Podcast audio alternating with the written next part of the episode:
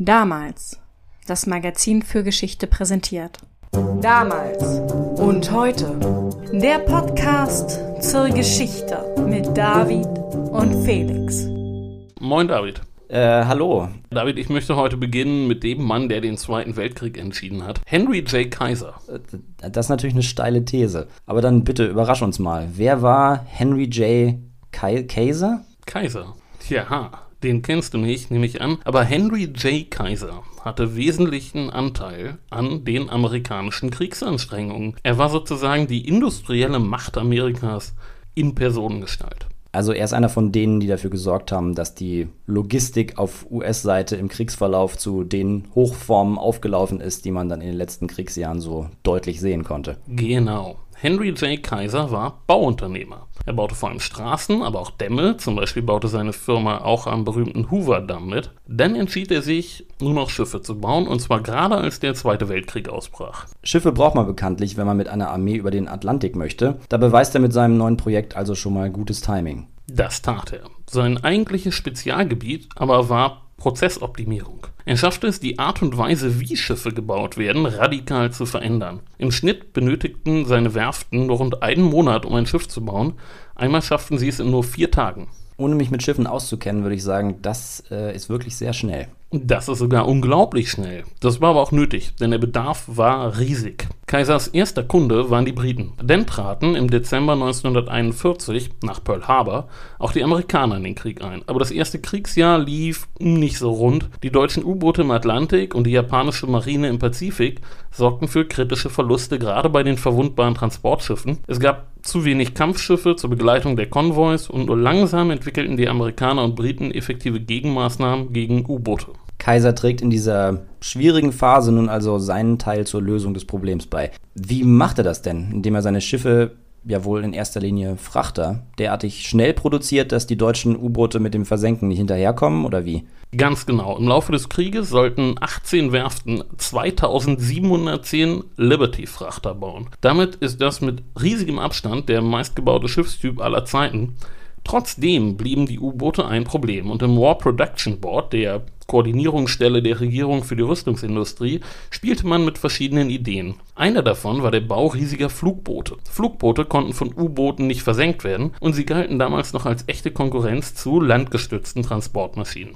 Das lag zum einen daran, dass noch nicht überall auf der Welt Flughäfen waren und so ein Flugboot kann man eben überall landen, wo Wasser ist. Und zum anderen daran, dass Flugboote im Vergleich zu Landmaschinen leichter und daher effizienter waren, weil sie kein Fahrwerk hatten, sondern mit dem Rumpf im Wasser landeten. Du weißt, was ein Flugboot von einem Wasserflugzeug unterscheidet? Na, was du gerade gesagt hast, dass sie mit dem Rumpf im Wasser landen. Wasserflugzeuge haben Schwimmer. Genau, wäre das auch geklärt.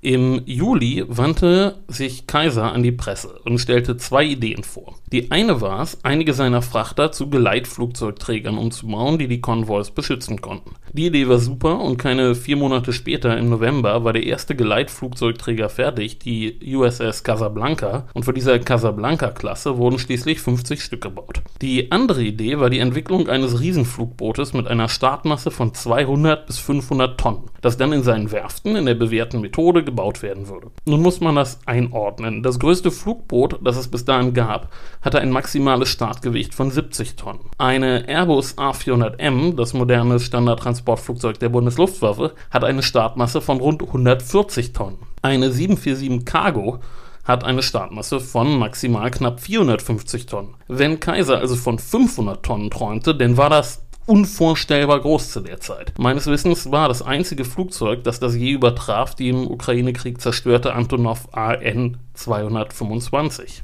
Das kann sehr gut sein.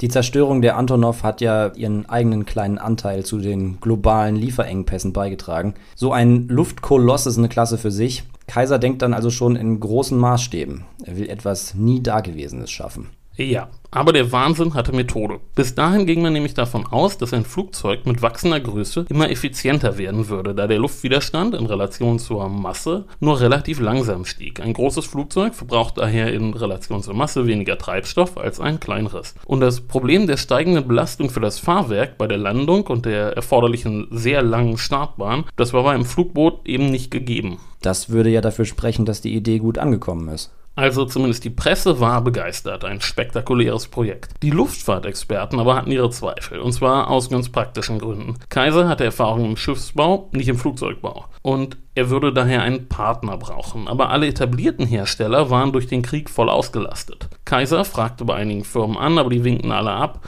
all ihre Ingenieure arbeiteten an anderen Projekten. Dann aber hörte Kaiser von einem Mann, der sich gerade mit sehr speziellen Designs gut auskannte. Das einzige Problem war, dass niemand so genau wusste, wo er gerade war. Du redest natürlich von Howard Hughes. Das tue ich. Und damit betritt der Protagonist unserer heutigen Folge die Bühne, der legendäre Howard Hughes. Berichte über dessen Leben sind voller Legenden und Unstimmigkeiten, von denen die meisten auch nicht zu lösen sind. Aber einiges wollen wir dennoch zu ihm sagen. Fangen wir mal an mit seinem Vater. Der hieß auch Howard Hughes, aber man nannte ihn Big Howard. Big Howard hatte Jura studiert, aber merkte schnell, dass das nichts für ihn ist. Er hatte den Geist eines Unternehmers. Und seine Erfolgsbilanz war dabei zunächst ziemlich gemischt. Er probierte viel aus, manches klappte, vieles auch nicht. Mal hatte er Geld, mal hatte er keins. Relativ erfolgreich waren denn seine Versuche im Ölgeschäft in Texas Fuß zu fassen. Zusammen mit Walter Sharp gründete er eine Firma, die im Auftrag für andere nach Öl suchte. Und 1904 hatte er gerade mal Geld, bewegte sich in guten Kreisen und heiratete dann die Tochter einer sehr angesehenen Familie aus Dallas, Aline Gano. Beide brachen dann erstmal zu ausgiebigen Flitterwochen nach Europa aus, so ausgiebigen, dass das Geld danach alle war. Ein weiteres Ergebnis der Reise war der kleine Little Howard. Dessen Geburtsdatum und Geburtsort sind, wie so vieles in seinem Leben, etwas unklar, aber eine 1941 auf Hughes eidesstattliche Versicherung zurückgehende Geburtsurkunde gibt als Geburtstag den 24. Dezember 1905 und als Ort Harris County in Texas an. Und das macht Sinn, denn Harris County ist der Bezirk, in dem Houston liegt, wo die junge Familie lebte. Als Little Howard ungefähr ein Jahr alt war, hatte sein Vater ein Problem auf einer seiner Bohrstellen. Der Bohrer scheiterte am harten Gestein. Nun ist nicht ganz klar, was dann ganz genau passierte und wer auf die Idee kam. Jedenfalls entwickelte Big Howards Firma jetzt eine revolutionäre Art von Bohrmeißel und zwar benutzte man bis dahin sogenannte Fischschwanzmeißel und Hughes entwickelte nun den Rollenmeißel, mit dem man auch sehr hartes Gestein durchbohren konnte und das zehnmal schneller als mit dem Fischschwanzmeißel. Wie gesagt, wer genau die Idee hatte, ist ein Streit für sich, aber Hughes Firma meldete das Patent an und zwar clevererweise in jedem Land, in dem es ein Patentbüro gab und das Gerät und Hughes weltweites Monopol darauf wurden jetzt der Grundstein für den Erfolg der Sharp Use Tool Company und zu einem gewaltigen Vermögen, denn als klar wurde, wie gut dieser neue Bohrmeißel ist, da wollten ihn alle haben. Okay, der kleine Howard wird da also in eine Meißeldynastie hineingeboren, in einen frisch gebackene. Die Hughes sind also reich und demnach erlebt Howard Jr. dann eine unbeschwerte Kindheit oder zumindest eine finanziell abgesicherte. Das ist ja nicht notgedrungen dasselbe. Auf jeden Fall ist der familiäre Hintergrund damit gegeben, sich als Erfinder und Visionär zu betätigen. Mit wenig Geld geht das schlecht. Das stimmt. Für den Partner von Big Howard, William Sharp, kam der Bohrmeißel übrigens zu spät, denn der starb schon 1912. Big Howard kaufte dann die Anteile von der Witwe auf und die Hughes Tool Company wurde eine regelrechte Gelddruckmaschine. Der kleine Howard entwickelte unterdessen schon früh ein Interesse für Technik, trieb sich in der Fabrik rum und in den Werkstätten und sein Vater förderte das auch und ließ ihn da machen. Schon mit zwölf Jahren baute Little Howard sein Fahrrad zu einer Art frühem E-Bike um und baute ein Funkgerät. Und mit 14 wurde er dann auf ein Internat nach Neuengland geschickt, wo er als guter Schüler galt, etwas schüchtern, aber sehr witzig, wenn er mal den Mund aufmacht. Dann aber wurde es etwas unstet. Big Howard verlegte Teile seines Geschäftes nach Kalifornien und schickte seinen Sohn auf eine neue Schule da in der Nähe, wo auch der Bruder von Big Howard lebte, und zwar als Drehbuchautor für Samuel Goldwyn. Und das ist jetzt der erste von sehr vielen Querverweisen auf unsere Folge über die Hollywood Ten. Ja, der kleine Howard besucht nun also den Onkel und entdeckt seine Leidenschaft fürs Kino. In der Tat. Dann aber starb Howards Mutter, als er 16 war, und dann auch noch sein Vater, als er 18 war. Und auf einmal war der junge Howard Erbe eines Millionenvermögens und Hauptanteilseigner der Hughes Tool Company. Und sehr bald zeigte sich, dass er sehr eigensinnig war denn er wollte die anderen Verwandten, die Teile der Firma geerbt hatten, rauskaufen. Das konnte er eigentlich noch nicht, denn er war noch nicht voll geschäftsfähig, aber in Texas gab es ein Gesetz, dass es ermöglichte, schon früher die Geschäftsfähigkeit zu erlangen, wenn man das Gericht überzeugen konnte, dass man das nötige Verantwortungsbewusstsein dafür besaß. Und das gelang Hughes. Er kauft die Verwandten raus und kann sich jetzt an die Umsetzung seiner großen Pläne machen. Das konnte er. Allerdings stellte er schnell fest, dass ihn Bohrmeißel nicht besonders interessierten, also suchte er einen Generalbevollmächtigten für die Hughes Tool Company und dabei zeigte sich ein besonderes Talent. Howard Hughes verstand es, die richtigen Leute einzustellen. Neuer Manager der Tool Company wurde der erst 36-jährige Noah Dietrich. Und der war derartig gut in seinem Job, dass die Hughes Tool Company die nächsten 30 Jahre satte Gewinne abwarf. Selbst die Weltwirtschaftskrise überstand die Firma ohne größere Probleme und Dietrich wurde Hughes rechte Hand. Wenn es ein Problem gab, sagte Hughes nur, Noah can do it. Noah schafft das schon und der schafft es dann auch. Und Hughes kann sich derweil anderen Sachen widmen. Filme drehen und Flugzeuge bauen zum Beispiel. Genau, sein erstes Projekt war die Entwicklung eines dampfgetriebenen Automobils. Das war ein Reinfall. Dann kaufte er eine Firma, die ein Farbfilmverfahren entwickelte, Multicolor. Aber die Konkurrenz von Technicolor war besser. Immerhin war es der Einstieg ins Filmgeschäft und die Räume von Multicolor in LA wurden jetzt das Hauptquartier von Howard Hughes. Da saß sein Stab. Das war eine recht seltsame Truppe. Von Noah Dietrich haben wir ja gerade gehört. Dann war da noch sein Anwalt Thomas Slack, Rick Leslie, der später Finanzdirektor bei Transworld Airlines wurde, und Nadine Henley, die dem Jobtitel nach seine persönliche Sekretärin war in Wirklichkeit aber alle möglichen Sachen zu tun hatte. Sie ist eine ganz interessante Frau. Sie hatte zuvor für Lehman Brothers gearbeitet und war dort die erste Frau überhaupt, die auf dem Börsenparkett als Aktienhändlerin gearbeitet hat. Und dann waren da noch die Mormonen. Für die wirklich diskreten Geschäfte beschäftigte Hughes nämlich ausschließlich Mormonen. Denn Mormonen sind für drei Dinge bekannt. Erstens legen sie sehr viel Wert auf eine gesunde Lebensweise. Sie rauchen nicht und trinken keinen Alkohol oder andere berauschende Getränke wie Tee oder Kaffee. Zweitens haben sie einen sehr starken Familiensinn. Und drittens gelten sie als sehr sorgfältig, was die Auswahl ihrer sexuellen Beziehungen angeht. Ja, so kann man das auch formulieren. Ich würde ja sagen, dass Mormonen noch für eine ganze Menge anderer Dinge bekannt sind, aber die drei sind sicherlich richtig. Übrigens, für junge Mormonen ist ja die Mission sehr wichtig. Viele ziehen ein ganzes Jahr durch die Gegend und gehen von Tür zu Tür, nicht nur in den USA, sondern auch hier bei uns. Mir sind vor einiger Zeit fußläufig von hier zwei begegnet, die mit mir über Gott reden wollten. Leicht erkennbar an Hemd und Krawatte in Kombination mit jungem Alter. Also Hughes setzt auf Mormonen, weil die ihm besonders zuverlässig erscheinen. Genau.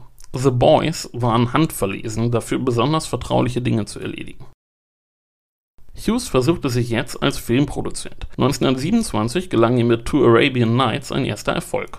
Deutscher Titel übrigens Die Schlachtenbummler. Ein Film aus der stetig wachsenden Kategorie würde man heute so nicht mehr machen. Der läuft also gut an den Kinokassen, ja? Ja, und nun wollte Hughes es wissen. Hells Angels, ein Film über die Luftkämpfe im Ersten Weltkrieg, war der erste Film, der mehr als eine Million Dollar kostete. Die Welt hatte noch nichts Vergleichbares gesehen. Hughes betrieb einen nie dagewesenen Aufwand. Als das Skript vorsah, dass ein Zeppelin abstürzt, kaufte er einen Zeppelin und ließ ihn abstürzen. Wenn ihm eine Szene nicht gefiel, ließ er sie nochmal drehen. Und nochmal und nochmal. Normalerweise rechnete man damals für einen 90-Minuten-Film mit 25 Kilometer belichtetem Material.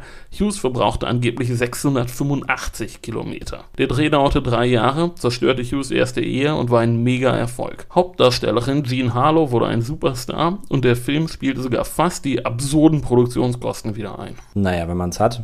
Also Geld meine ich. Eben. Für unseren Zusammenhang aber viel wichtiger, als 1927 die Dreharbeiten für Hells Angels begannen, begann Hughes auch selber fliegen zu lernen. Im Dezember erhielt er seine Privatpilotenlizenz, im August des nächsten Jahres auch die für Berufspiloten und man sagt, dass er während der Dreharbeiten nichts von seinen Piloten verlangte, was er nicht selber konnte. Als ein Pilot sich einmal weigerte, ein Manöver zu fliegen, versuchte Hughes es dann auch selber und crashte natürlich. Natürlich. Hatte aber wohl keine abschreckende Wirkung auf den Bruchpiloten. Oh nein, Hughes war angefixt. 1932 arbeitete er sogar mal drei Monate als Co-Pilot für American Airways, nur so zum Spaß, um zu sehen, wie das ist. 1939 kaufte er sich dann für 80 Millionen Dollar sogar seine eigene Fluggesellschaft, die Transworld Airlines, von der werden wir noch hören. Erstmal aber ließ er eine Boeing P-12 für Rennen modifizieren. Das Ergebnis war das damals wahrscheinlich schnellste Privatflugzeug der Welt. Hughes gewann damit jedenfalls souverän die All-American Races in Miami, aber das reichte ihm nicht. 1934 startete er die Arbeit an seinem ersten komplett eigenen Flugzeug, der Hughes H-1. Am Grand Central Air Terminal, dem damaligen Hauptflughafen von LA, wurde eine Werkstatt eingerichtet und dann ging's los. Hughes nutzte seine Kontakte zum California Institute of Technology, um dort den Windkanal nutzen zu dürfen und baute ein sehr modernes, sehr windschlüpfriges Flugzeug. Voll einziehbares Fahrwerk, Vollmetallrumpf mit bündigen Nieten für geringen Luftwiderstand, voll verkleideter Motor und ein extra großer Propeller. Nach einem Jahr Arbeit war die Maschine bereit, um den Geschwindigkeitsweltrekord für Landmaschinen aufzustellen und das gelang locker. Auf vier Flügen erzielte Hughes eine Durchschnittsgeschwindigkeit von 352,39 Meilen pro Stunde. Beim fünften Flug beschleunigte die Maschine sogar auf 365 Meilen pro Stunde, als der Motor ausfiel. Na, das ist schlecht. Er scheint eine Neigung gehabt zu haben, aufs Ganze zu gehen. Aber er hat ja scheinbar überlebt hat er. In einem Rübenfeld gelang ihm die wahrscheinlich schnellste Notlandung, die die Welt bis dahin gesehen hatte. Während die Maschine jetzt repariert wurde, lieh er sich eine Northrop Gamma, modifizierte sie und stellte prompt mehrere Rekorde damit auf, unter anderem für den schnellsten Flug von New York nach Miami und den schnellsten Flug von Chicago nach LA. Für seine Verdienste um die Luftfahrt wurde ihm die Harmon Trophy verliehen und zur Preisverleihung flog er wieder mit der reparierten H1 und stellte dabei auch gleich wieder einen Rekord auf für den schnellsten Flug von LA nach New York. Okay, also Spielerei für reiche Erben hin oder her, er ist offenkundig richtig erfolgreich. Oh, auf jeden Fall. Seine Maschinen waren alle technisch auf dem allerneuesten Stand und auf dem allerhöchsten Niveau. Und er bewegt sich da ja jetzt in einer Gesellschaft, die wir in unserer allerersten Folge schon mal kurz angesprochen haben, die der Flieger, der Superhelden ihrer Zeit, die mit Paraden gefeiert und mit Orden behängt werden. Da gehört das Rekordebrechen natürlich zum Programm. Genau, Verweis auf die Nobile-Folge. Nun kam es allerdings zu einem kleinen Zwischenfall. Angeblich fragte New York Colonel Eccles vom Army Air Corps, ob er und weitere Militärs sich die Maschine mal ansehen könnten. Und Hughes versprach, auf dem Rückweg im Testcenter der Army in Ohio zu landen, tat es dann aber nicht. Nach eigener Aussage hatte er es einfach vergessen. Aber Eccles war angeblich sauer und ließ ihn das dann später spüren. Aber wie so vieles ist auch dieser Vorfall nicht ganz sicher belegt. Aber ich komme trotzdem nochmal drauf zurück. Okay, Colonel Eccles ist sauer auf Hughes. Wir behalten das im Hinterkopf. Hughes war nun als Flieger und Flugzeugentwickler bereits eine Legende. Sein nächstes Projekt war die Weltumrundung. Den Rekord hatte ein Freund von ihm inne, Wiley Post, hat in einer Lockheed Vega in sieben Tagen, 18 Stunden und 49,5 Minuten den Rekord aufgestellt. Aber natürlich verfügte Post nicht über die Möglichkeiten von Howard Hughes. Der bereitete sich zwei Jahre lang vor, setzte auf die neueste Technik in den Bereichen Navigation, Meteorologie, Instrumententechnik und vernichtete in einer getunten Lockheed 14 den Rekord. Post hatte mehr als sieben Tage gebraucht, Hughes brauchte weniger als vier. Das ist in der Tat ein großer Sprung. Und jetzt ist er wirklich ein Superstar. Genau. Der Flug fand 1938 statt. Als Hughes wiederkam, gab es die übliche Konfetti-Parade auf dem Broadway. Die National Aeronautics Association erklärte ihn zum Aviator of the Year. Er bekam eine Special Congressional Medal und die Collier Trophy, die wichtigste Auszeichnung in der Luftfahrt, die ihm Präsident Franklin D. Roosevelt persönlich überreichte. Als nächstes plante Houston einen lässigen Goodwill-Flug um die Welt, aber dazu kam es nicht mehr. Der Zweite Weltkrieg beginnt. Genau. Und auch wenn die USA nicht von Beginn an Kriegsteilnehmer waren, bereitete sich die Luftfahrtindustrie von Beginn an darauf vor. Hughes neuestes Design war eigentlich ein neues Rekordflugzeug, die D-2. Ein auf wenig Luftwiderstand getrimmtes zweimotoriges Modell, gebaut aus Duramold. Duramold. Duramold. Möchtest du unseren Hörern mitteilen, was das ist? Das möchte ich. Hughes war jungreich und liebte Flugzeuge. Und ein Freund von ihm, dem das genauso ging, war Sherman Fairchild, dem Sohn von George Winthrop Fairchild, dem Gründer einer Firma mit dem Namen International Time Recording Company. Die vertrieb Stechuhren und fusionierte dann mit anderen Firmen zur Computing Tabulating Recording Company. Die neue Firma erhielt dann aber 1924 einen neuen Namen International Business Machines. IBM. Genau, da kam Sherman Fairchilds Vermögen her. Und Sherman war wie Hughes über einen kleinen Schlenker zur Fliegerei gekommen. Er hatte eine Kamera für Luftaufnahmen entwickelt, nur um dann feststellen zu müssen, dass die in den 1920er Jahren üblichen offenen Doppeldecker für Luftaufnahmen denkbar schlecht geeignet sind. War immer irgendwie der Flügel im Weg, ne? Genau. Er entwickelte daher einen Eindecker und seine Maschinen erlangten eine gewisse Berühmtheit, denn eines seiner Flugzeuge holte sich noch lange vor Post und Hughes den Rekord für die schnellste Erdumrundung. Dann war auch noch eine andere Maschine an der Antarktis-Expedition von Richard Byrd beteiligt. Jedenfalls fanden sich nur zwei. Hughes und Fairchild waren beide erfolgreich, aber auch irgendwie Außenseiter bei allem, was sie taten und für beide war Luftfahrt kein richtiges Business, das sie irgendwie profitorientiert betreiben müssten. Das Geld kam irgendwo anders her. Sie machten das aus Spaß. Ihre Produkte waren großartig, aber es waren Exotika. Sie waren nicht wirklich massenkompatibel. Und ein Beispiel dafür war die Entwicklung von Duramold durch Fairchild. Duramold ist ein Verbundwerkstoff. Mehrere dünne Holzschichten werden übereinandergelegt und unter Verwendung von Phenolharzen zusammengebacken. Und das Resultat ist ein sehr leichtes und sehr stabiles Material, gut geeignet für Flugzeuge. Das Verfahren ist allerdings sehr, sehr aufwendig. Jedenfalls war Hughes D2 aus diesem Duramold, das ein Kumpel Sherman entwickelt hatte und das schien jetzt recht attraktiv, denn Metall war zu Kriegsbeginn knapp. Das wurde anderswo gebraucht, verstehe. Ein Flugzeug aus, ja, einer Art Holz herzustellen, das bietet sich ja an, wenn Metall knapp ist. Genau, Hughes stellte sein Flugzeug der Armee vor, aber das Problem war, dass die D2 keinem klaren militärischen Einsatzzweck folgte. Sie war sehr schnell, aber nicht wendig genug für ein Jagdflugzeug und hatte zu wenig Nutzlast für einen Bomber. Trotzdem bastelte Hughes erstmal weiter und kaufte auch ein großes Gelände und baute Werkstätten und eine Start- und Landebahn, und zwar in Culver City, das liegt in der Nähe von Los Angeles. Finanziert wurde der Spaß natürlich aus den Einkünften der Tool Company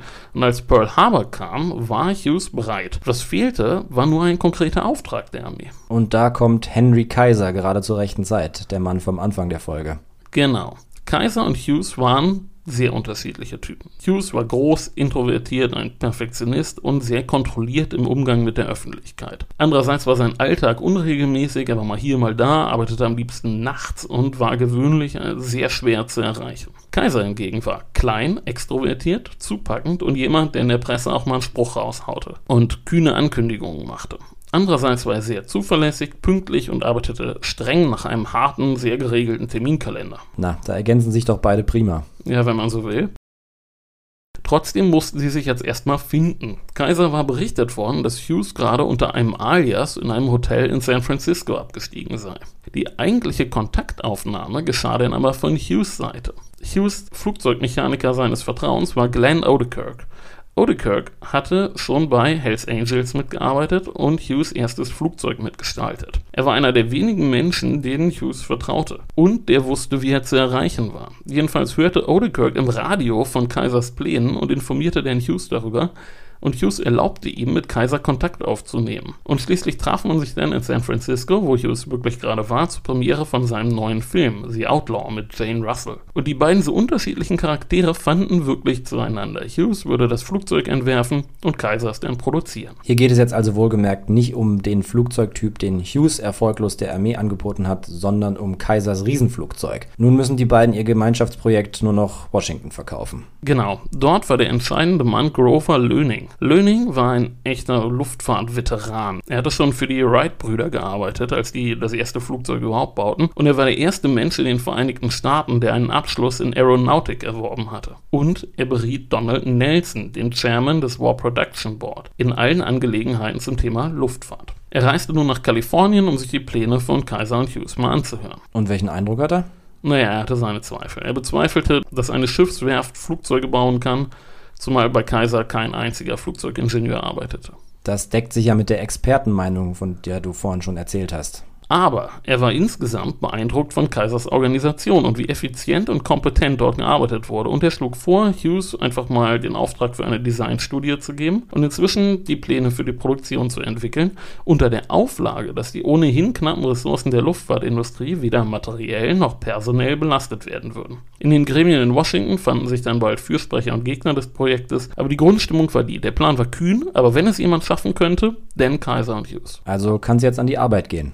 Jo, erstmal musste jetzt eine wirklich grundlegende Designentscheidung gefällt werden, nämlich ob das Flugzeug ein Einrumpfflugzeug oder ein Doppelrumpfflugzeug werden sollte. Ein Doppelrumpfflugzeug, also zwei Rümpfe nebeneinander. Genau, ein Flugzeug mit zwei nebeneinander liegenden Rümpfen. Das klingt komisch, aber googelt einfach mal Stratolauncher. Das ist ein aktuelles Konzept. Damals arbeiteten vor allem die Italiener von Savoia Marchetti mit derartigen Konzepten und ein alter Freund aus Folge 1 flog 1931 mit so einer Maschine nach Brasilien, einer Savoia Marchetti S55. Du sprichst wahrscheinlich von dem begeisterten Faschisten und Mussolini-Gefolgsmann Italo Balbo. Noch ein Verweis auf die Nobile-Expedition. Genau. Hughes entschied sich dann aber für ein konventionelles Einrumpfdesign und überhaupt sahen seine Zeichnungen recht normal aus, wenn man von der schieren Größe einmal absieht. Als das Grunddesign stand, wurden die ersten Entwürfe von der neuen Kaiser Hughes Corporation an die Behörden übergeben. Ein Vertrag für die Entwicklung wurde gemacht und das Budget auf 18 Millionen Dollar festgesetzt. Das war natürlich Quatsch. Natürlich wusste niemand, wie teuer es werden würde, weil es eben ein Experimentaldesign war. Na klar, das wird meistens teuer. Wird es. Aber zurück zum Design. Hughes peilte eine Startmasse von 180 Tonnen an. Entscheidend für die Festlegung der Größe war die Leistungsfähigkeit der acht vorgesehenen Motoren vom Typ Pratt Whitney Double Wasp. Das war übrigens eine sehr gute Wahl. Es waren gewaltige Motoren mit 18 Zylinder, fast 46 Liter Hubraum und einer Leistung von bis zu 2500 PS pro Motor. Die Motoren waren robust, leistungsstark und zuverlässig und extrem erfolgreich. Es wurden über 125.000 Stück davon gebaut. Das Problem war, dass sie zu diesem Zeitpunkt noch nicht in Serie produziert wurden. Ja, das ist nicht so gut aber das Flugzeug war ja auch noch nicht fertig. Das stimmt auch wieder. Nun muss man was ganz Grundsätzliches verstehen. Ich habe ja erzählt, dass man davon ausging, dass Flugzeuge mit zunehmender Größe immer effizienter werden. Und zwar, weil der Luftwiderstand nicht in gleicher Relation mit der Masse mitwächst. Jetzt merkte man allerdings, dass ein Wert in Relation zur Masse deutlich schneller wächst. Und zwar die notwendige Flügelfläche. Und je größer die ist, umso schwerer ist das Eigengewicht der Flügel. Kurz gesagt, es gibt sowas wie einen idealen Punkt, an dem ein Flugzeug sehr effizient ist, nicht zu groß, nicht zu klein, an dem Luftwiderstand, Startmasse und Flügelfläche im idealen Verhältnis zueinander stehen. Ist es hingegen zu groß, dann geht ein zu großer Anteil der Leistung der Motoren dafür drauf, das Gewicht des Flugzeugs zu befördern und dann bleibt weniger für die Ladung übrig. Das heißt natürlich nicht, dass es für besondere Aufgaben nicht große und kleine Flugzeuge braucht, kleine um im schwierigen Gelände zu landen und große um sehr große Dinge zu transportieren. Aber genau darum geht es ja auch bei dem Flugboot. Es sollen große Dinge transportiert werden. Na klar, darum ging's. Und darum wurde weitergemacht, obwohl schnell klar war, dass man riesige Flügel brauchen würde. Um den Luftwiderstand des Rumpfes perfekt zu gestalten, wandte sich Hughes an das National Advisory Committee for Aeronautics Research Center in Virginia, wo Studien im Gange waren, was die beste Form für ein Flugboot ist. Nach einigen gemeinsamen Überlegungen wurde von Howard Hughes Ingenieuren ein erstes Modell gebaut und nach Virginia geschickt und da wurden dann hydrodynamische und aerodynamische Tests unternommen und die Leute vom Research Center waren schwer beeindruckt. Aerodynamisch und hydrodynamisch war das Flugboot ein super Design. Mit dem Modell und dem Windkanal in Virginia arbeiteten Hughes Ingenieure dann auch gleich an den Tragflächen und die ersten Ergebnisse waren auch hier richtig gut. Und ganz wesentlich zum geringen Luftwiderstand trug das Duramold-Verfahren bei, das für eine sehr glatte und windschlüpfrige Oberfläche sorgte.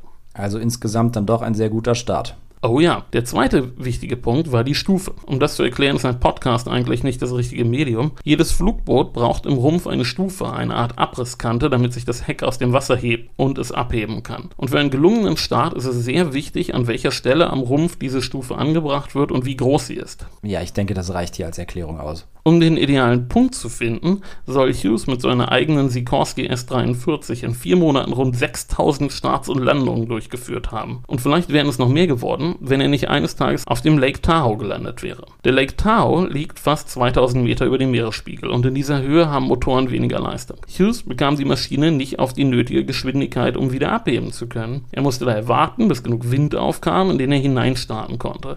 Aber er war Nummer er und er ließ danach stärkere Motoren in die alte Sikorsky einbauen. Damit das Flugzeug dann aber wieder fliegen durfte, musste ein Pilot der Civil Aeronautics Authority, also der zivilen Luftfahrtbehörde, damit fliegen und es testen. Der erste Flug klappte auch, aber dann sollte ein zweiter stattfinden, und zwar am 16. Mai 1943 auf Lake Mead. An Bord waren der Testpilot Ted von Rosenberg, sein Co-Pilot Hughes, zwei Flugingenieure und zwei Piloten von American Airlines. Und die Maschine stürzte ab. Hughes erlitt eine schwere Kopfverletzung, aber Rosenbergs Co-Pilot und ein Flugingenieur waren tot. Und man sagte, dass das Ereignis Hughes in der Folge schwer belastete. Das Spiel mit der Gefahr macht eben besonders so lange Spaß, bis wirklich was Schlimmes passiert. Er wird sich ja wohl von nun an auch nicht nur mehr um die eigene Gesundheit gesorgt haben, sondern auch um die seiner Leute. Ja, das Flugzeug wurde übrigens repariert und wurde vor einigen Jahren von einem Sammler in Florida gekauft, aber etwas Wichtigeres ist an dieser Geschichte vielleicht klar geworden. Hughes hatte eine sehr eigentümliche Arbeitsweise. Er scheint jedenfalls sehr viel selber gemacht zu haben. Oh ja. Und das war in mancher Hinsicht gut und in mancher schlecht. Fangen wir mal mit der guten Seite an. Die einfachen Ingenieure und Arbeiter liebten ihn. Erstens zahlte er sehr gute Löhne. Zweitens war ihm gutes Design stets wichtiger als die dafür eingesetzten Mittel. Jeder bekam, was er brauchte, um seinen Job bestmöglich zu machen. Und seine Werkstatt galt als die bestausgestattete in ganz Kalifornien. Als zum Beispiel einmal ein teures Spezialwerkzeug aus der Schweiz beschafft werden musste, da besorgte Hughes es, ohne auch nur um der Wimper zu zucken. Zudem ließ er seinen Mitarbeitern sehr viel Freiheit. Wenn sie ihm glaubhaft vermitteln konnten, dass es lohnenswert war, eine Idee zu verfolgen, dann ließ er sie einfach machen. Und wenn es nicht hinhaute, dann war das auch so. Aber wichtig war, dass man es ausprobiert hatte. Er mochte auch keine Ja-Sager, sondern war eher jemand, der Interesse hatte, wenn Leute ihm widersprachen, wenn sie was anders sahen als er. Das klingt doch gut. Da hat er vielen unserer Zeitgenossen, die dem einen oder anderen Hörer in den letzten Minuten vielleicht durch den Kopf gegangen sind, doch etwas voraus. Ja, und nun kommen wir zum dritten und wichtigsten Punkt. Er wusste, was jeder Arbeiter, jede einzelne Maschine und jedes einzelne Instrument in seiner Firma machte. Er interessierte sich für jedes Detail und wenn er in ein Meeting ging, egal zu welchem Thema, dann war er immer derjenige, der am besten vorbereitet war und am meisten über die Sache wusste. Und so, ihr lieben Leute da draußen, verschafft man sich Autorität.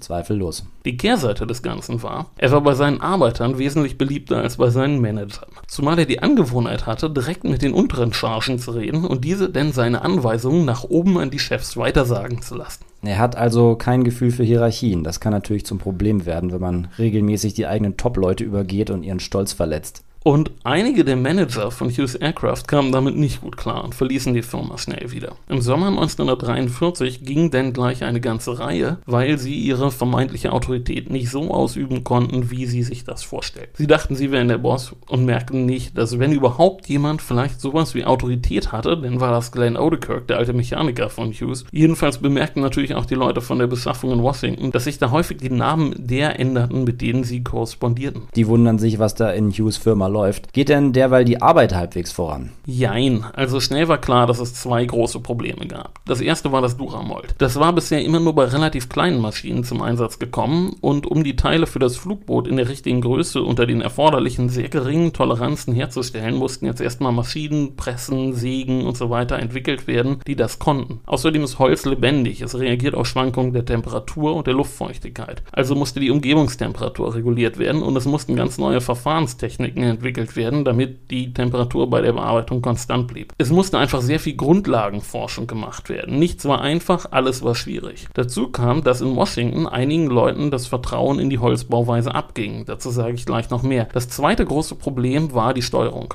Weil das Flugzeug zu groß war. Genau, einmal waren die wirkenden Kräfte viel zu groß, als dass ein Mensch da noch manuell irgendwas machen konnte. Nun war es so, dass es bisher schon hydromechanische Systeme gab, um den Piloten zu unterstützen, aber im Notfall konnte der bei kleineren Maschinen auch mit reiner Muskelkraft die Ruder bewegen. Bei Hughes Flugboot war das nicht drin. Das zu verbauende System musste also extrem sicher sein. Gleichzeitig mussten die Befehle des Piloten präzise und schnell weitergegeben werden und das über eine sehr große Entfernung und Hughes war da auch sehr empfindlich. Er verlangte, dass die Maschine ihm auch präzise Rückmeldung gab. Er wollte Feedback von seinem Flugzeug. Das waren also die beiden technischen Probleme. 1943 begannen dann aber auch die politischen Probleme. Denn, wie gesagt, hatten einige Experten kein Vertrauen in die Holzbauweise. Sicher, das Grunddesign von Hughes war gut und die Engländer hatten mit der Mosquito gezeigt, dass man auch aus Holz ein sehr gutes und extrem schnelles Flugzeug bauen konnte, aber die praktische Arbeit war kompliziert, die Qualitätskontrolle war schwieriger als bei Metall und mittlerweile war eigentlich auch genug Metall verfügbar. Also schlug Löning Hughes vor, auf Metall umzustellen. Und Hughes ist da wohl nicht besonders begeistert nach all der Arbeit an dem neuen Verfahren. Du hast ja gesagt, dass sie da richtig mit Grundlagenforschung beschäftigt waren, um das hinzukriegen.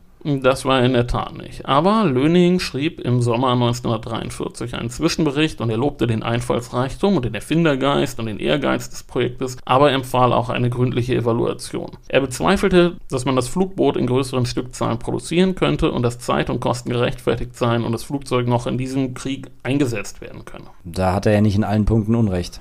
Oh, zweifellos. Und als das Aircraft Production Board tagte, empfahl es, das Projekt abzubrechen. Aber das war nur ein Gremium von vielen. Erstmal wurden Hughes und Kaiser nach Washington zu einem Meeting eingeladen und Hughes bekräftigte sein Vertrauen in die Stabilität von Flugzeugen aus Holz. Er selbst habe schließlich mit solchen Modellen Rekorde aufgestellt. Auch Zweifel am Zeitplan wischte er beiseite. Man werde bis Ende 44 einen Prototyp fertig haben. Kaiser schlug denn vor, je eine Maschine aus Holz und eine aus Metall zu produzieren, aber Löning lehnte das ab und meldete Zweifel an, dass Hughes Team überhaupt mit Metall arbeiten könne. Hughes stellte sich natürlich vor seine Mitarbeiter und das Treffen endete am Ende ergebnislos. Und wer entscheidet dann letztlich die Sache? Tja, so einfach war das nicht. Das militärische Beschaffungswesen ist seit jeher eine komplizierte Sache mit mannigfaltigen Interessen und vielen Gremien, die da mitreden wollen. Ja, das stimmt sicherlich. Hughes und Kaiser besuchten jetzt erstmal Charles E. Wilson, der auch im War Production Board saß. Wilson erwirkte eine 30-tägige Verlängerung für das Projekt, nach denen dann eine Re-Evaluation durch die Ingenieure des Engineering Examining Board stattfinden würde. Dann gab es weitere Treffen und Meetings und schließlich landete die ganze Geschichte bei Franklin D. Roosevelt. Also ganz oben, hui, der Präsident entscheidet, damit habe ich nicht gerechnet. Und wie entscheidet sich Roosevelt? Er entschied, dass das Projekt zu weit gekommen sei, um es jetzt abzubrechen. Man solle gefälligst wenigstens einen Prototyp fertigstellen, allein um der daraus zu gewinnenden Erkenntnisse wegen. Machtwort.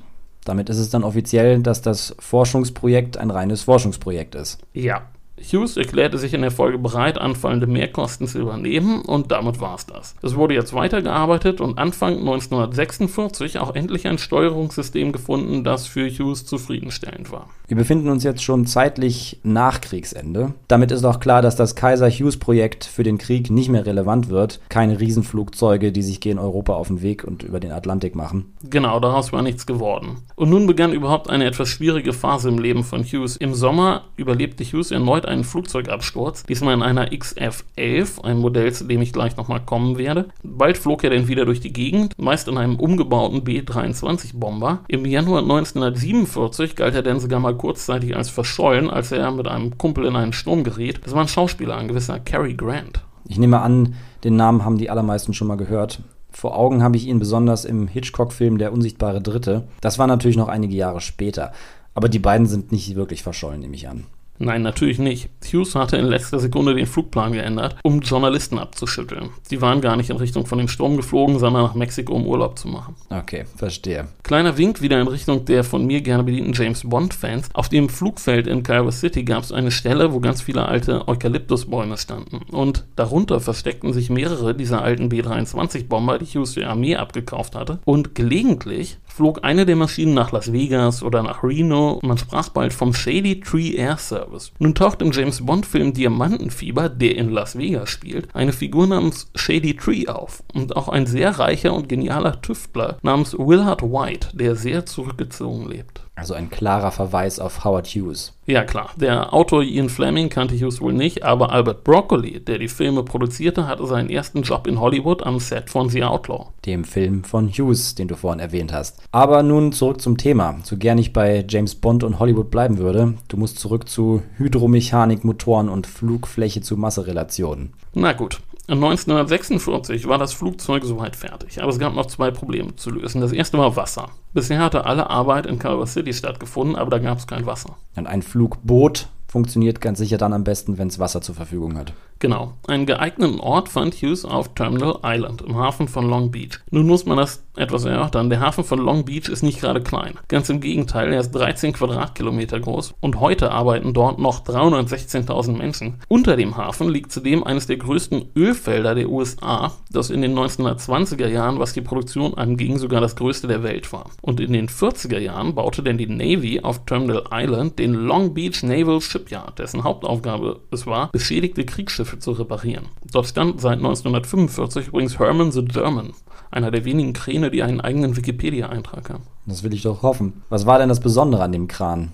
War er besonders groß oder schwer? Ist, David, ist Herman wurde 1937 in Bremerhaven gebaut und wurde dann 1945 von den Amerikanern demontiert und nach einem relativ kühnen Überführungsmanöver nach LA gebracht. Und bis in die 90er arbeitete er dort im Naval Shipyard. Er kann 350 Tonnen heben und ist damit einer der größten Schiffskräne der Welt. Und ich sage ist, weil er immer noch arbeitet und zwar heute im Panama-Kanal der Kran, der auszog, um die Welt zu sehen. So kann man das wohl sagen. Jedenfalls war der Hafen von Long Island schon in den 40er Jahren riesig und galt damals als der modernste Hafen der Welt. Und auch Herman the German wird uns gleich nochmal begegnen.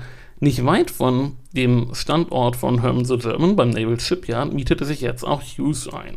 Nun waren zwei Dinge zu tun, ein Trockendock bauen und die fertigen Flugzeugteile rüberholen nach Long Beach. Und das erste war relativ leicht, das zweite war sehr schwer. Ja, du hast mir die Bilder gezeigt. So ein Schwertransport ist schon eine Sache für sich. Leute, googelt nach den Bildern oder guckt in das Damalsheft. Die Redaktion hat wirklich tolles Bildmaterial aus dem Archiv gezaubert, um meinen Artikel zu bebildern. Der Weg von Culver City nach Long Beach war 28 Meilen lang und führte über drei sehr berühmte Straßen, den Pacific Coast Highway, die Santa Fe Avenue und den Seaside Boulevard. Nun sind amerikanische Straßen bekanntlich sehr breit, aber sie waren nicht breit genug für den riesigen Rumpf und zwei jeweils 50 Meter lange Flügel der Hughes H4. Es mussten Bäume gefällt werden. Und nicht nur das. Mehr als 2300 Strom- und Telefonkabel wurden verlegt, angehoben oder umgeleitet. Wie gesagt, es gibt fantastische Bilder von dem Transport und den staunenden Menschen, die mit offenem Mund am Straßenrand stehen. Okay, das also die erste Hürde. Und was ist die zweite? Tja, ich habe schon bei der Hollywood 10 Folge erwähnt, dass im Herbst 1946 die Republikaner die Macht im Senat übernahmen. Und sie strengten jetzt eine Untersuchung an gegen Hughes und dessen merkwürdige Roosevelt Connection. Weil FDA für den Fortgang des Projekts gesorgt hat oder warum? Und nicht nur das, ich habe die XF-11 erwähnt, mit der Hughes im Sommer 1946 gecrashed war. Das war ein Entwicklungsauftrag für ein Aufklärungsflugzeug und der zuständige Offizier für die Entwicklung von Aufklärern bei der Air Force war Colonel Elliot Roosevelt, der Sohn des Präsidenten. Der hatte dafür gesorgt, dass Hughes den Auftrag bekam und zwar gegen den Rat von General Eccles, den Mann, den Hughes einst verärgert hatte, weil der seine H1 nicht angucken durfte. Genau, das hast du ja vorhin erwähnt. Naja, jetzt sehen also die Republikaner ihre Chance, die Korruption in den Reihen ihrer Gegner zu enthüllen, indem sie Hughes anklagen. Genau, zumal die Sache einen pikanten Beigeschmack hatte. Elliot Roosevelt hatte im Sommer 44 die Schauspielerin Faye Aniston geheiratet. Die war ihm von Johnny Myers vorgestellt worden, der als PR-Mann für Warner Bros. gearbeitet hatte, bis er zu Hughes Aircraft gewechselt war. Ah, ein gefundenes Fressen für die Presse, nehme ich an. Klar, allerdings hatte die Untersuchung noch eine andere Seite. Der Chairman des Senatsausschusses war ein Senator aus Maine, Rolf Brewster, und der setzte sich seit einiger Zeit für ein Gesetz ein, das der Fluggesellschaft Pan Am ein Quasi-Monopol für Interkontinentalflüge verschaffen sollte, mit der Begründung, man müsse eine einzige Gesellschaft fördern, um mit den Europäern konkurrieren zu können. Und es gab zu dem Zeitpunkt nur eine andere amerikanische Gesellschaft, die auch Transatlantikflüge anbot, und ich denke, du weißt, welche das ist. TWA, die Gesellschaft von Hughes. Richtig. Also macht sich dieser Senator daran, Hughes Flugzeugfirma vom Markt zu drängen, um Pan Am zu helfen. Da wird Hughes ja schnell gemerkt haben, dass es jetzt um die Zukunft seines Lieblingsprojekts geht. Als er mitbekam, dass der Ausschuss was mit ihm vorhatte, wollte Hughes die Sache schnell regeln. Im Februar 47 traf er Brewster in Washington. Und Hughes späterer Aussage zufolge bot Brewster Hughes bei dieser Gelegenheit an, die Untersuchung zu stoppen, sollte er bereit sein, TWA mit Pan Am zu fusionieren. Hughes versuchte jetzt erstmal Zeit zu gewinnen und versprach sich den Vorschlag mal anzuhören.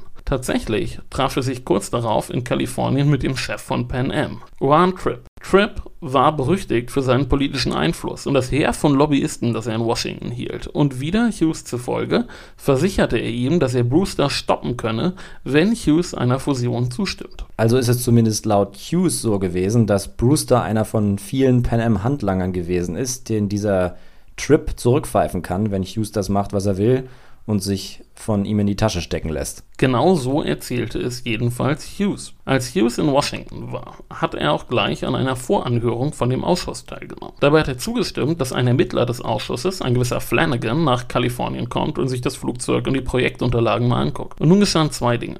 Hughes ließ seine rechte Hand, Noah Dietrich, zu Trip nach New York reisen, um die Details einer möglichen Fusion zu verhandeln. Und gleichzeitig tauchte Flanagan in Kalifornien auf, um Einblick in die Bücher zu nehmen und interessierte sich auffällig für alles, was Johnny Myers betraf. Der Johnny Myers, der dem Roosevelt-Sohn die Schauspielerin vorgestellt hat und der jetzt für Hughes arbeitet.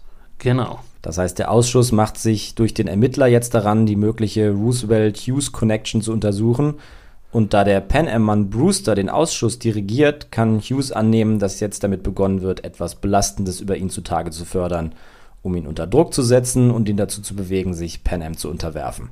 Genau. In den kommenden Tagen erhöhte Brewster langsam aber sicher den Druck. Immer wieder sickerte Material aus dem Ausschuss an die Presse durch. Hughes hingegen schwieg erstmal. Er setzte allerdings seine eigenen Rechercheure in Gang, um alles über die Verbindung zwischen Pan Am und Brewster zu erfahren. Am 28. Juli begann dann in Washington die Anhörung zum Fall. Hughes selbst war erst für die folgende Woche vorgeladen. Aber schon am selben Tag holte er zum Gegenschlag aus, und zwar in Form eines offenen Briefes, der von allen wichtigen Zeitungen im Land veröffentlicht wurde. Er schrieb darin, er sei bereit gewesen, einiges zu ertragen, aber Brewster sei zu weit gegangen. Er sei nur ein einfacher Bürger, Brewster ein mächtiger Senator. Aber er wolle gerne wissen, Zitat, warum erzählen Sie nicht die ganze Wahrheit? Warum erzählen Sie nicht den wahren Grund für die Untersuchung? Warum erzählen Sie nicht, dass diese Untersuchung an dem Tag geboren wurde, an dem TWA den Atlantik überflog, an dem Tag, an dem TWA Wuhan Trips Territorium betrat, an dem Tag, an dem TWA die allgemein anerkannte These antwortet, dass allein Wuhan Trips, großartige Pan Am Airways, das heilige Recht hat, den Atlantik zu überfliegen. Zitat Ende. Er geht also in die Offensive. Das erinnert mich sehr an Beaumarchais, kleiner Verweis auf die Folge über den Uhrmacher. Beaumarchais hat ja in den Prozessen, die ihn berühmt gemacht haben, immer zu der Taktik gegriffen, mit offenen Briefen die öffentliche Meinung auf seine Seite zu bringen. Wenn man das nötige Talent hat, kann das sehr wirksam sein. Und wie? Während Hughes nun täglich neue Statements veröffentlichte und ein Bild malte, das ihn als Streiter der kleinen Airlines gegen die mächtige Pan Am darstellte, wurde für die Untersuchung ein eigener Unterausschuss gebildet, damit Brewster den Anschuldigungen nicht als Leiter, sondern als privater Bürger entgegnen konnte. Der neue Leiter des Ausschusses, Senator Ferguson, versuchte Hughes jetzt schon vor dessen eigentlichem Termin von den US Marshals vorladen zu lassen, um seine PR-Kampagne zu stoppen. Aber Hughes ließ seine Privatmaschinen kreuz und quer hin und her fliegen, tauchte unverhofft mal hier mal dort auf, entwischte den Marshalls immer wieder und erschien dann pünktlich am ursprünglich für seine Aussage vorgesehenen Tag in Washington. Praktisch, wenn man eine eigene Luftflotte hat. Auf jeden Fall lässt er sich nicht einfangen und behält die Initiative. Er wollte einfach nicht nach den Regeln der Senatoren spielen. Der Ausschuss tagte öffentlich und es war das allererste Mal, dass Anhörungen live im Fernsehen übertragen wurden. Es war, wenn man so will, die Generalprobe für die Hollywood-Anhörungen wenig später. Und Hughes, der schwerhörig war, benötigte einen Kopfhörer und musste immer wieder nachfragen, was die Senatoren wollten. Und es ging sofort ans Eingemachte. Brewster bat darum, The Issue, die Sache, zu diskutieren ehe es um das eigentliche Thema die Flugzeuge ging. Hughes wurde gebeten, seinen Standpunkt darzustellen und wiederholte seinen Vorwurf, dass Brewster ihm beim gemeinsamen Lunch versichert habe, dass es keine weitere Untersuchung gebe, wenn TWA mit Pan Am fusioniere. Er habe dann mit Tripp gesprochen und dann sei Flanagan aufgetaucht und habe versucht, ihn unter Druck zu setzen. Brewster hingegen versuchte das Bild des seriösen Politikers abzubilden. Jemand mit seiner Erfahrung würde sowas nie tun. Die Geschichte klinge mehr nach Hollywood als nach Washington. Dann wurde Hughes gefragt, ob er Fragen an Brewster habe, wobei Ferguson verlangte, dass er diese schriftlich an ihn übergebe. Darüber wurde dann eine ganze Weile diskutiert, aber schließlich reichte Hughes seine Fragen ein und das müssen wir jetzt mal mit verteilten Rollen lesen. Du bist Ferguson, der die Fragen stellt und ich bin Brewster. Ich muss dazu sagen, ich habe das Gespräch etwas gekürzt, aber nur unwesentlich. Und übersetzt. Okay, dann mal los. Sie sind ein Freund von Mr. Tripp? Ich kenne Mr. Tripp seit vier oder fünf Jahren, habe ein paar Mal mit ihm gegessen und ihn zweimal zu Hause besucht. Sind Sie ein Freund von Mr. Pryor, Vizepräsident von Pan Am? Ja, seit vielen Jahren. Sind Sie ein Freund von Bill McAvoy, Vizepräsident von Pan Am? Ich kenne ihn, aber nicht sehr gut. Sind Sie je Gast von Mr. Pryor gewesen? Ich habe zweimal in den letzten Jahren sein Haus in Florida genutzt, als Mr. Pryor nicht da gewesen ist. Haben Sie je kostenlos das Privatflugzeug von Pan Am genutzt? Das habe ich. War einer dieser Flüge nach Raleigh? Ja. Warum sind Sie dort gewesen? Ich war dort zu einer Besprechung mit Senator Bailey über den Community Airline Bill. Sind Sie mit demselben Flugzeug je nach Hope Sound in Florida geflogen? Bin ich. Die Befragung ging dann noch etwas weiter, dann kam die Gretchenfrage. Haben Sie als Leiter dieses Ausschusses nicht eine starke Peitsche in der Hand gehabt, die Sie gegen Howard Hughes einsetzen konnten, während Sie gleichzeitig Unterstützung wegen der Airline Bill wollten? Das habe ich nicht. Erwarten Sie von der Öffentlichkeit wirklich, das zu glauben? Ich habe nichts zu verbergen. Und Schnitt. Okay, die Sache wird für Brewster also zur Katastrophe. Schon beeindruckend, dass der Ausschuss es zugelassen hat, dass Hughes ihn derart in die Mangel nehmen darf, wenn auch sozusagen indirekt über Ferguson. Zumindest scheint Brewster nicht besonders gut vorbereitet gewesen zu sein. Nach Hughes öffentlichen Angriffen ist sowas in der Art ja wohl zu erwarten gewesen. In der Nachmittagssitzung kam dann wieder Hughes zu Wort und schlug den letzten Sargnagel in Brewsters politische Karriere. Die Öffentlichkeit habe zwei Zeugen widersprüchliche Aussagen machen hören. Sie solle zumindest einen gewissen Einblick in die Reputation beider bekommen. Brewster Brewster habe den Ruf, clever, einfallsreich und ein guter Redner zu sein. Außerdem gelte er als einer der großen Trickshot-Artists in Washington, einer der mächtigsten Männer hinter den Kulissen. Er selber hingegen gelte als kapriziös, werde ein Playboy und Exzentriker genannt, aber ich glaube nicht, dass ich den Ruf habe, ein Lügner zu sein. Er habe die Wahrheit gesagt, auch keine Halbwahrheiten, und einem Mann, der nur sagt, wessen er sicher sei, solle eher geglaubt werden als einem, der offensichtlich die Unwahrheit sagt. Mr. Brewster habe seit Beginn der Affäre häufig die Unwahrheit gesagt. Eines davon sei die Aussage gewesen, dass er keine Verbindung zu Pan Am habe. Dies sei eindeutig widerlegt worden und daher seien starke Zweifel an der Zuverlässigkeit der anderen Aussagen von Brewster angebracht. Mic drop. Okay, du sagst, das war der Sargnagel. Wenn Hughes Brewster mit diesem Statement wirklich derart demontieren kann, ist ja wohl der Angriff von Pan Am damit auch beendet, oder? Das war er. Okay.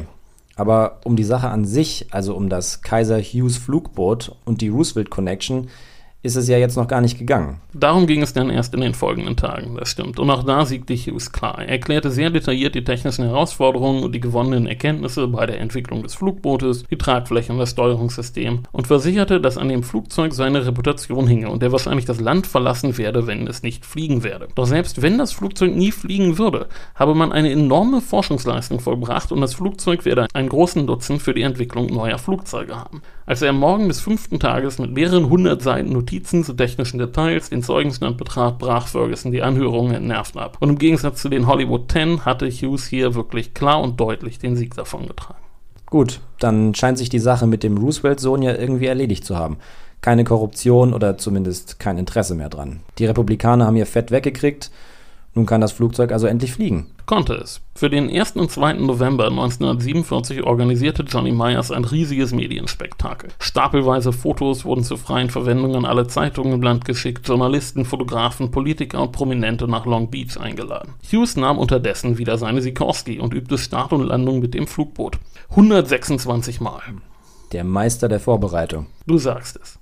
Am Samstag, den ersten, wurde das Flugboot ins Wasser gelassen. Für Sonntag waren dann drei Fahrten vor dem Hafen angekündigt, um das Manövrieren im Wasser auszuprobieren. Nach der zweiten Fahrt fragten die Journalisten an Bord Hughes, ob er heute wirklich nicht abheben werde. Da er dies nochmal versicherte, gingen dann viele von ihnen an Land, um ihre Stories einzureichen. Doch vor der dritten Fahrt gab Hughes dem Bordingenieur den Befehl Lower 15 Degrees Flaps. Und das war die Klappeneinstellung für den Start. Er hebt also doch ab, hatte die Journalisten verulgt. Das tat er. Ein Radiojournalist war an Bord geblieben, James McNamara, der saß direkt hinter Hughes und gewann nun den großen Preis, und zwar im Wortsinne, denn seine Reportage gewann daraufhin einen Award. Als das riesige Flugzeug sich im Wasser aufrichtete, zog Hughes den Steuerknüppel zurück. Und das Flugzeug fliegt. Aber nicht sehr weit, soweit ich weiß.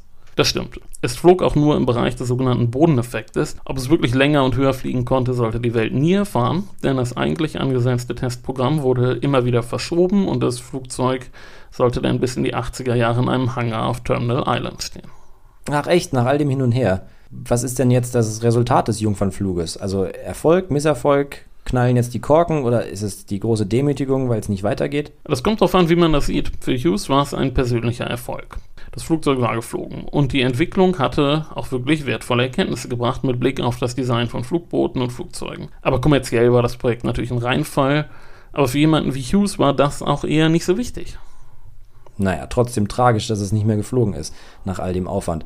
Was ist denn heute aus dem Flugzeug geworden? Tja, bis in die 70er wurde es immer aufwendig gewartet und flugbereit gehalten, doch dann starb Hughes, es gab einen Rechtsstreit um das Erbe und die Richter ordneten an, jegliche Ausgaben aus dem Vermögen zu vermeiden. Dazu gehörte auch die Wartung des Flugzeugs. Nun war die Frage, was nun? Kurz vor Hughes Tod war übrigens nochmal die Navy an Hughes Firma herangetreten. Hast du schon mal vom Kaspischen Seemonster gehört?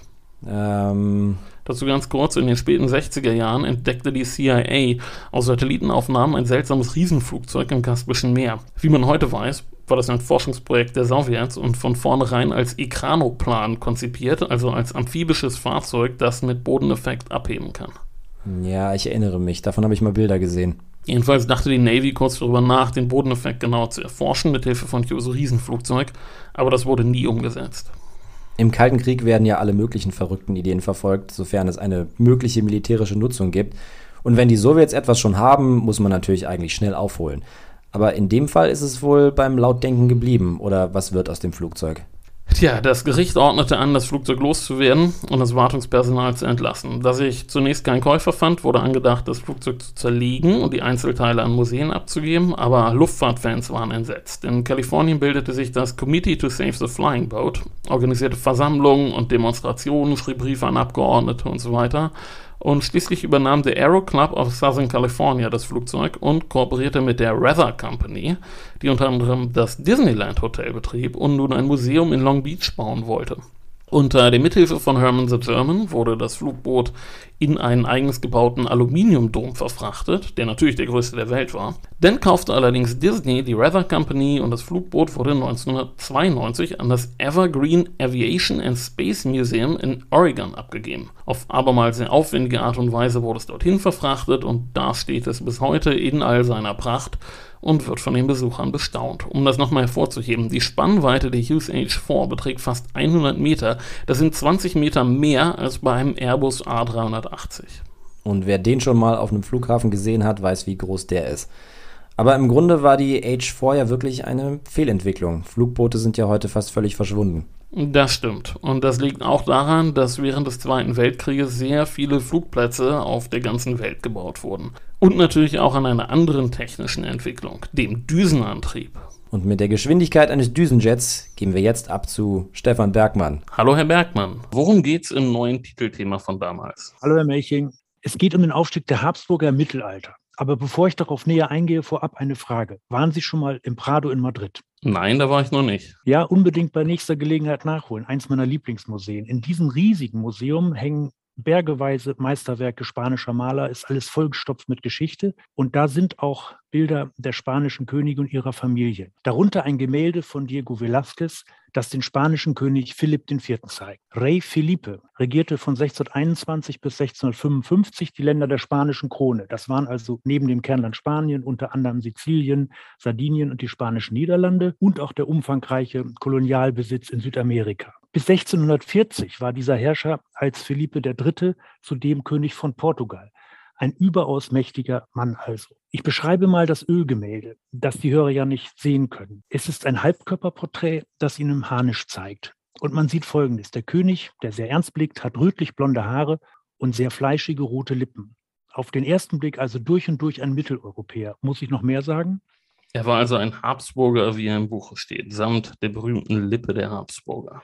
Genau. Und er steht beispielhaft dafür, welche Machtfülle diese Dynastie hatte. Nicht nur in Deutschland, wo während Philipps Regierungszeit mehrere Habsburger Kaiser aufeinander folgten. Damit kommen wir zum Aufstieg dieser Familie, der 1273 begann. Na, dann schießen Sie mal los. Wir haben diese Phase der Geschichte des Reiches schon mal im Podcast angesprochen. Wir begeben uns in die Zeit des Interregnums, der königslosen Zeit, die mit der Wahl eines eigentlich eher unbedeutenden Anhängers der späten Staufer endet. Richtig. Die Habsburger zählten, als mit Rudolf I. erstmals einer aus ihren Reihen zum römisch-deutschen König gewählt wurde, nicht unbedingt zu den ersten Familien des Reichs. Immerhin blickten sie aber auf rund 200 Jahre Familiengeschichte zurück. Sie waren Grafen, ihre Stammburg oder die Überreste davon stehen im heutigen Schweizer Kanton Aargau. Ihre Besitzungen lagen auch in diesem Raum, auch in Schwaben und bis ins Elsass hinein. Die Verortung der Habsburger als Haus Österreich, die wir ja alle kennen, ist späteren Datums. Folge des harten Machtkampfs, in dem sich Rudolf gegen seinen großen Rivalen Ottokar II.,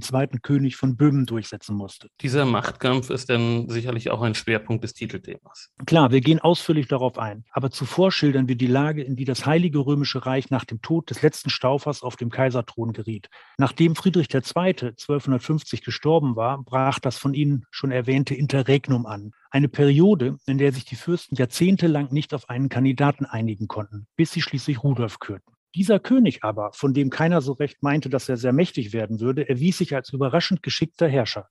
Politisch, militärisch, dynastisch etablierte er bereits die sprichwörtliche habsburgische Heiratspolitik. Das stimmt. Rudolf hatte sechs Töchter, die er mit den diversen Fürsten verheiratete. Er legte damit die Grundlage für die weit gespannten verwandtschaftlichen Vernetzungen der Habsburger. Rudolf setzte aber auch auf Gewalt, wie wir zeigen. Ein Beispiel ist die berühmte Schlacht auf dem Marchfeld des Jahres 1278, sozusagen der Showdown im militärischen Ringen um die Krone. Sie endete mit dem Tod seines Gegners Ottokar von Böhmen. Wieder mal eins meiner Lieblingsthemen. Im Mittelalter ist Machtpolitik kein Spaß.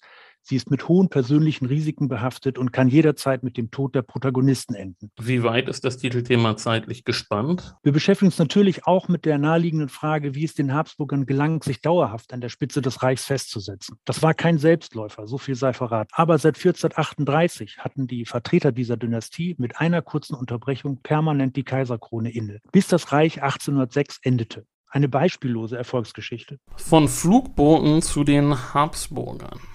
Ein sehr spannendes Thema. Ja, und ein sehr umfangreiches. Also kauft das Heft. Genau. Wir hören uns wieder in zwei Wochen. Und bis dahin könnt ihr uns folgen auf Facebook, Twitter, Instagram. Ihr könnt uns überall abonnieren, wo ihr uns hört. Und ihr könnt uns überall Sterne geben, wo ihr uns Sterne geben könnt. Das wäre toll. Darüber würden wir uns sehr freuen. Gut, das war's für heute. Macht's gut. Bis zum nächsten Mal. Ciao.